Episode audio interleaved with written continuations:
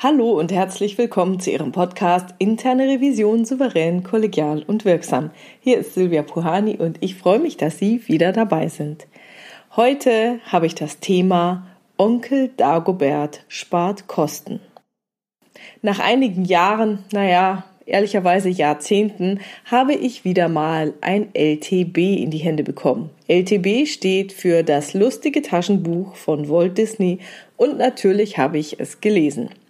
Und ich musste feststellen, dass ich diese Geschichten von Onkel Dagobert, Onkel Donald, Tick, Trick und Track und den vielen anderen jetzt aus einer anderen Perspektive beobachte.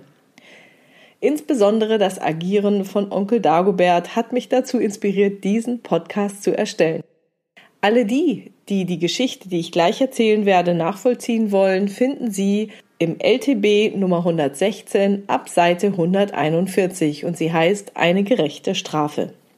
Onkel Donald hat wieder einmal einen Job bei Onkel Dagobert angenommen, obwohl er seinen Neffen versprochen hatte, mit ihnen am darauffolgenden Tag etwas anderes zu unternehmen.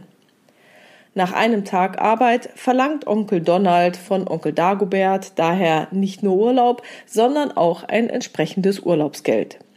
Wie Sie sich denken können, ist Onkel Dagobert darüber so erbost, dass er Onkel Donald fristlos kündigt.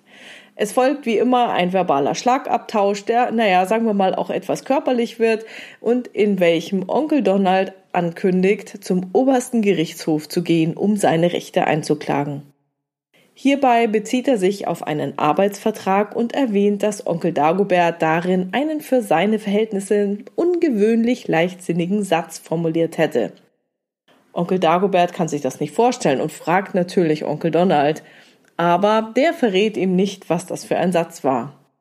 Da sich Onkel Dagobert nicht vorstellen kann, so leichtsinnig gewesen zu sein, ruft er Personalchef Meyer zu sich und es kommt zu folgendem Dialog. Haben wir meinem Neffen Donald einen Arbeitsvertrag geschickt? Jawohl, jawohl, Sie hatten ihn auf die Rückseite eines Reklamezettels geschrieben, weil Briefpapier so teuer ist, wie Sie immer sagen, und keine langen Reden. Bringen Sie mir den Wisch sofort her. Hm, den haben wir doch Ihrem Herrn Neffen zugeschickt. Ach ja, richtig. Dann holen Sie mir die Kopie aus dem Archiv. Hm, Kopien machen wir nie. Sie sagen immer, das sei zu teuer. Und die Geschichte geht dann natürlich weiter. Es stellt sich raus, dass Onkel Dagobert nicht leichtsinnig gewesen war und Onkel Donald aus dem Wissen, dass es keine Kopie gab, einen Fälschungsversuch des Arbeitsvertrags unternahm.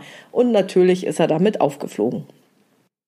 Jetzt fragen Sie sich vielleicht, weshalb mich diese Geschichte zu dem Podcast inspiriert hat.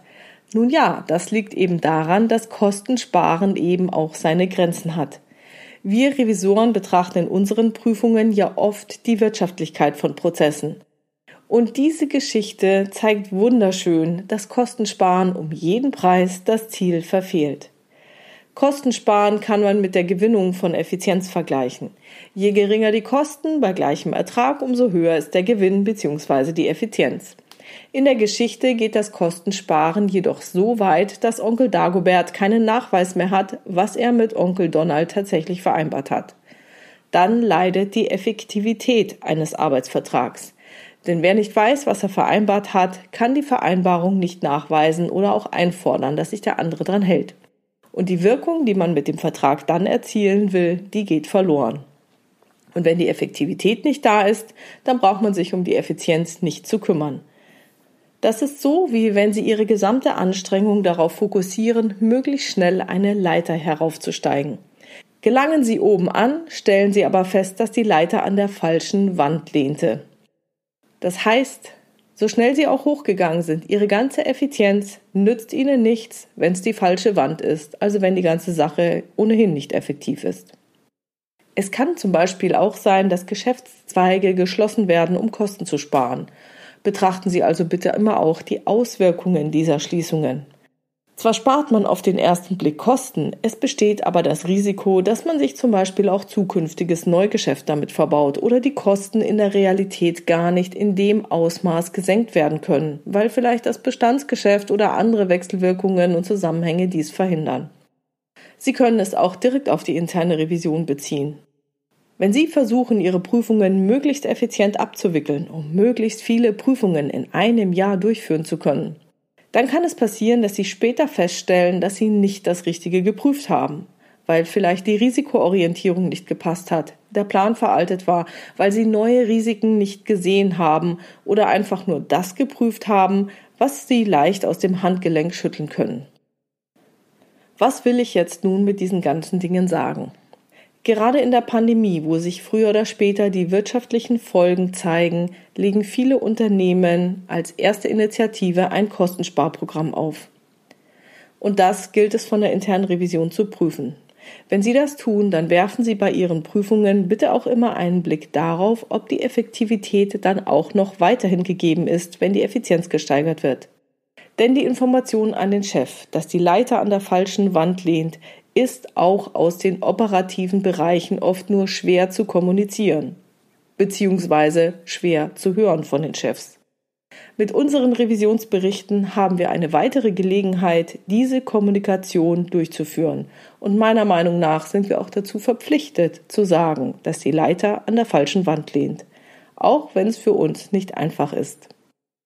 Und das war's heute schon wieder mit dem Thema Onkel Dagobert spart Kosten.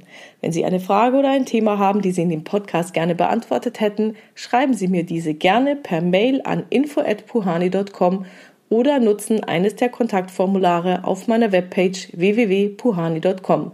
Sie wissen, ich habe dort nicht nur eine offene, sondern auch eine anonyme Variante für Sie vorbereitet. Und die Fragen oder Themen greife ich dann später gerne auf, wenn es passt. Vielen Dank dass Sie diesen Podcast hören. Ich freue mich wirklich über Ihre Rückmeldungen und es ist wirklich, wirklich super, dass der Podcast so viel Resonanz hat. Bleiben Sie dran, hören Sie gerne wieder rein in Ihren Podcast Interne Revision souverän, kollegial und wirksam. Mein Name ist Silvia Puhani und ich wünsche Ihnen erfolgreiche Prüfungsprozesse.